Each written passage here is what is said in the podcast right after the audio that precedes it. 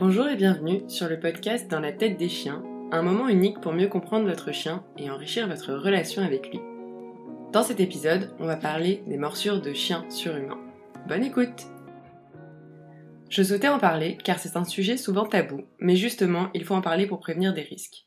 Dans cet épisode, on va juste parler des facteurs auxquels faire attention pour prévenir des morsures. On ne fera pas de différence en fonction de la gravité des morsures ni des conséquences. Le prochain épisode parlera spécifiquement des interactions chien-enfant et des morsures, mais là on va rester dans le global. Et d'ailleurs j'aimerais bien vous faire un dernier épisode sur le sujet de la morsure en intra-spécifique. En bref, je trouve ça assez important de parler des morsures, car je vois tellement de gens qui s'exposent à des situations à risque et qui ont soit un chien bien trop tolérant, soit un chien qui va exploser à un moment. La morsure, ça peut tous nous concerner, moi-même, j'ai une jolie trace de la dent de Bocus dans l'épaule, parce que je l'ai séparée d'une baston entre deux chiens, et nombre de mes copines et ducs se sont déjà fait mordre par leur chien ou un autre chien. Quand on en discute entre nous, on sait toutes comment ça s'est passé et surtout comment ça aurait pu être évité. En regardant mieux les signaux du chien par exemple, mais aussi en évaluant les risques de la situation. Dans cet épisode, on parle autant des chiens réactifs humains, où on sait que ça peut carrément partir en live, mais aussi des chiens qui ne montrent pas grand chose au premier regard, mais quand on regarde vraiment la situation, on voit qu'on s'expose à des risques. Bref, dans cet épisode, je vais croiser plusieurs données. Principalement celle du rapport de l'ANSES relatif à l'évaluation du risque de morsure par les chiens, sorti en octobre 2020, qui totalise 230 pages sur les facteurs à considérer pour prévenir des morsures. Vous pouvez aller le lire en entier ou regarder dans le sommaire les points spécifiques qui vous intéressent. J'introduirai aussi quelques études dont vous aurez les références en bas de page si vous voulez aller les lire. Donc, la définition de la morsure retenue dans le rapport de l'ANSES est prise en gueule avec contact des dents sur une personne que la peau soit couverte, vêtements et accessoires en contact avec le corps ou non, portant atteinte à l'intégrité physique de cette personne. Donc quand même, je tiens à préciser que dans cet épisode, on ne parle pas du tout du mordiment chez les chiots. Donc dans le rapport de l'ANSES, ils ont divisé leurs données en facteurs de risque d'émission et d'exposition des morsures. Dans les facteurs d'émission d'une morsure, on parle donc de celui qui peut émettre la morsure, donc ici le chien. On retrouve les caractéristiques de l'individu chien, le bien-être et la santé du chien, l'environnement du chien, donc les modalités d'interaction et les relations humain-chien. Dans les caractéristiques de l'individu, le premier point évoqué est la race des chiens, avec la conclusion que le risque de morsure ne peut se fonder de manière fiable sur la seule race ou le type racial du chien. On connaît tous la réglementation actuelle sur les chiens dangereux qui repose sur des races et des morphos spécifiques. Je ne discuterai pas ici de l'incohérence de cette réglementation. D'ailleurs, je tiens à souligner que souvent les propriétaires de races catégorisées vont taper sur les petits chiens ou sur ce fameux rapport qui montre que le labrador est la race qui mord le plus. Mais en fait, quel est l'intérêt de se focaliser sur une race? Je tiens à rappeler qu'évidemment, il y a des patterns moteurs dans les races mais que tout doit absolument se penser en termes d'individus. Alors oui, certains types staff vont mordre parce qu'ils auront subi une éducation coercitive et qu'à une petite marge de liberté, ils vont briller. Et que forcément, une mâchoire de staff, ça fait bien plus mal qu'une mâchoire de chihuahua. De l'autre côté, on a des petits chiens totalement terrorisés qu'on va traiter comme des peluches et qui vont finir par mordre parce que personne ne voit leurs signaux de stress. Et on a évidemment ce fameux Labrador, meilleur ami des enfants, qu'on laisse sans surveillance avec des enfants qui jouent au poney avec lui, et qui au bout d'un moment va juste dire qu'il en a plus que sa claque qu'on ne le respecte pas. Donc, tout ceci n'a rien à voir avec les races. Il faut aussi savoir que toutes les morsures ne sont pas déclarées parce que les gens ont peur pour leur chien ou parce que pour certains ce ne sera pas grave. Donc on va pas faire de débat pendant 5 ans, mais sachez que pointer une race plutôt qu'une autre ne sert absolument à rien il faut voir ce que subit l'individu qui va être amené à mordre. Dans le rapport de l'ANSES et dans plusieurs études que j'ai lues, on voit clairement que les races identifiées comme plus à risque de morsure vont varier entre les études et entre les pays. De fait, la recherche scientifique ne conclut pas qu'une race ou un type de morphologie va être plus à risque de mordre qu'un autre, et de fait, les lois sur les chiens dits dangereux ne sont pas réellement efficaces sur la réduction des morsures. Dans les facteurs liés à l'individu, on a aussi le tempérament. Là aussi, on n'a pas de consensus clair sur des paramètres de tempérament susceptibles d'influencer l'agressivité canine. On a un effet du sexe, avec les mâles statistiquement plus mordeurs, mais pas du statut reproducteur. donc on n'a pas de conclusion claire sur les effets de la stérilisation ou castration sur les morsures sur humains.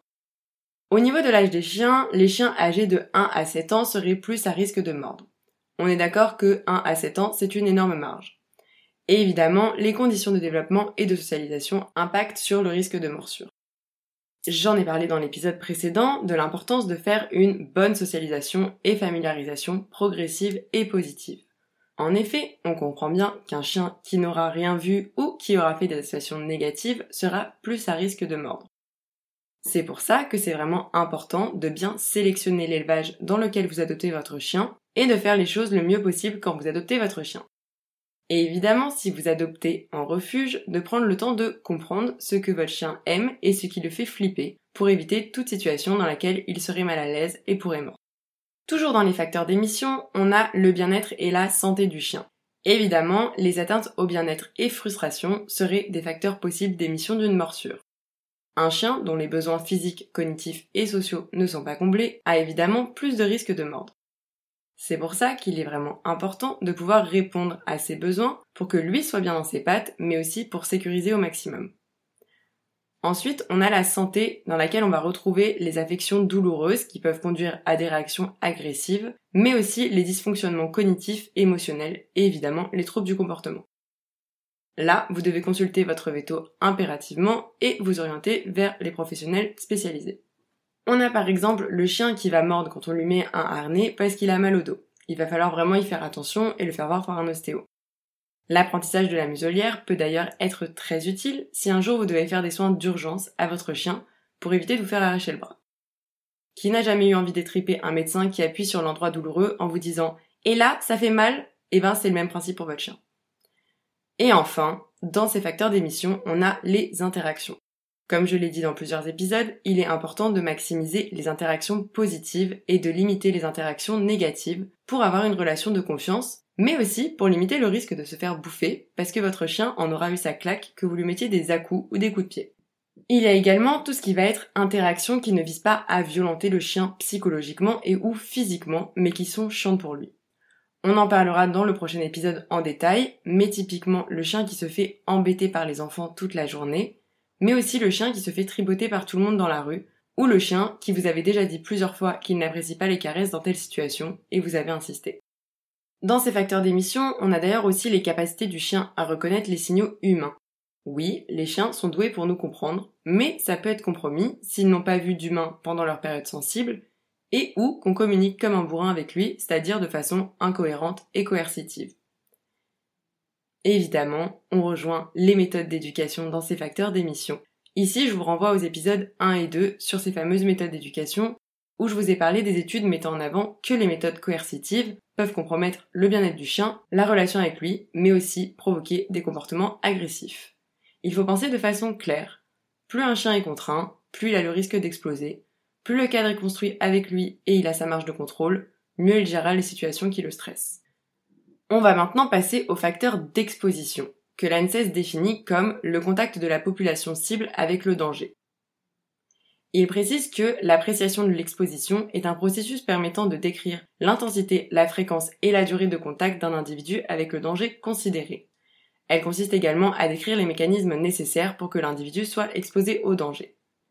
Il précise également que tout humain est potentiellement exposé au risque de morsure s'il entre en contact avec un chien, que ce contact soit recherché ou non, et que le chien soit connu ou non. On peut tous se faire mordre par notre chien, mais aussi par le chien d'un ami, le chien d'un inconnu dans la rue. C'est un fait, et c'est pour ça qu'il est important de ne pas aller tripoter les chiens qu'on connaît et qu'on ne connaît pas, de savoir reconnaître les signes de stress et d'apprendre à communiquer de façon claire et cohérente avec les chiens. Dans ces facteurs d'exposition, on a donc l'âge, avec des morsures létales plutôt sur les enfants.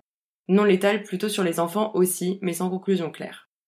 C'est malheureusement plus logique. On en parlera en détail dans le prochain épisode, mais les enfants vont avoir forcément plus de mal à gérer leurs émotions et à comprendre ce que leur dit un chien. On a aussi un effet du genre, avec plutôt des hommes qui vont se faire mordre, et pareil chez les enfants, ce sera plutôt des garçons. Évidemment, on a les professions en contact avec des chiens qui vont être plus exposés à des risques de morsure, vu qu'ils vont voir des chiens dans des situations où ils ne sont pas hyper à l'aise. Il y a aussi le lieu d'exposition où l'espace privé est le lieu où sont décrites la majorité des morsures d'enfants en bas âge et d'adultes propriétaires des chiens impliqués. C'est carrément logique. L'espace public va être le lieu où sont décrites la majorité des morsures des personnes non familières, ce qui est aussi logique. Le mode de vie et la proximité vont aussi avoir un effet. Il est important de ne pas avoir trop de restrictions, mais avoir un cadre, d'avoir une certaine proximité, mais chacun son espace. Dans ces facteurs, on a aussi la difficulté pour l'humain de reconnaître des signaux émis par le chien, et l'émission par l'humain de signaux inappropriés. Donc d'un côté, on a les humains qui ne vont pas observer et ou comprendre les signaux des chiens. Pour ça, j'en ai parlé sur deux épisodes sur les signaux d'apaisement, je vous invite à les écouter pour mieux comprendre. Et pour les signaux émis par les humains, encore une fois, on est dans la nécessité d'une communication claire et cohérente qui va privilégier les interactions positives. Et enfin, évidemment, on va avoir plus de risques chez les chiens éduqués pour la défense et l'attaque. Ce n'est pas moi qui le dis, c'est le rapport. Je sais qu'il y a des débats sur les pratiques de ce type, mais on peut facilement comprendre que si dans les méthodes d'apprentissage on est dans le coercitif, ça va vite fait suivre le fil de on a une bombe à retardement et en plus on lui a appris à se déclencher. Bref, vous l'aurez compris, on a forcément un lien entre les facteurs d'émission et d'exposition puisque tout ça va dépendre de l'interaction entre l'individu, son milieu et l'humain qui se fait mordre. Pour reprendre vite fait, on a les facteurs qui vont donc concerner l'individu, donc le sexe, l'âge, les conditions de développement, le bien-être et la santé mentale et physique. Et le type d'interaction auquel il est confronté, donc relation à l'humain et méthode d'éducation. De l'autre côté, on a les facteurs qui vont être liés à la personne exposée. Donc l'âge, le genre, la profession, le lieu de morsure, le mode de vie du chien, la façon de communiquer et la compréhension entre l'humain et le chien. Les facteurs de risque à une morsure vont donc reposer sur le respect des besoins du chien, de ses attentes et de son bien-être. Et évidemment d'être attentif à la communication des chiens. Je vous renvoie donc aux épisodes 5 et 6 sur les signaux d'apaisement et l'échelle d'agressivité et aussi aux épisodes 1 et 2 où j'ai parlé des effets négatifs de l'éducation coercitive sur le bien-être du chien, mais aussi sur la relation humain-chien. De fait, si on regarde les facteurs à prendre en compte, utiliser une méthode coercitive est un facteur impactant le risque de morsure. J'espère que cet épisode vous a plu et qu'il vous aura appris des choses. Pour conclure, je vous dirais que lorsque je dis de voir un éducateur canin avant que ça parte en couille et d'observer votre chien, ce n'est pas pour rien. La morsure, c'est évidemment des conséquences physiques pour l'humain mordu, des conséquences pour le chien avec par exemple une euthanasie, mais surtout des conséquences pour votre relation avec votre chien. Plus vous gérez en amont, moins vous aurez de risques de morsure. Alors évidemment, il y a aussi une part de génétique et de trauma pendant la période sensible, mais globalement, vous pouvez gérer au max pour que ça se passe le mieux possible. Et surtout, si votre chien mort, ne rentrez pas dans un jeu du plus fort avec lui, car vous allez perdre. Voyez rapidos un éducateur en méthode bienveillante et voyez avec lui les solutions. Ça peut être de la rééducation, évidemment en méthode positive, mais aussi du replacement, par exemple si votre chien mord car vous n'arrivez pas à répondre à ses besoins. Il est vraiment important de connaître votre chien, d'identifier les situations qui le stressent, gérer l'environnement et de toujours laisser la possibilité que le chien évite et contrôle les interactions. Abonnez-vous au podcast pour être au courant des prochains épisodes et nous permettre une meilleure visibilité. Vous pouvez aussi laisser 5 étoiles si ça vous a plu et même un petit commentaire parce que ça fait toujours plaisir. Vous pouvez vous inscrire aussi sur le groupe Facebook pour être au courant directement de la sortie de chaque épisode et vous abonner à notre Instagram pour suivre notre petite vie de famille et voir mes mêmes pourris sur l'éducation canine. N'hésitez pas à me proposer des sujets que vous aimeriez que j'aborde, je ferai de mon mieux pour en parler s'il existe une base scientifique dessus. Sur ce, je vous souhaite une bonne journée et des caresses consenties à vos toutous.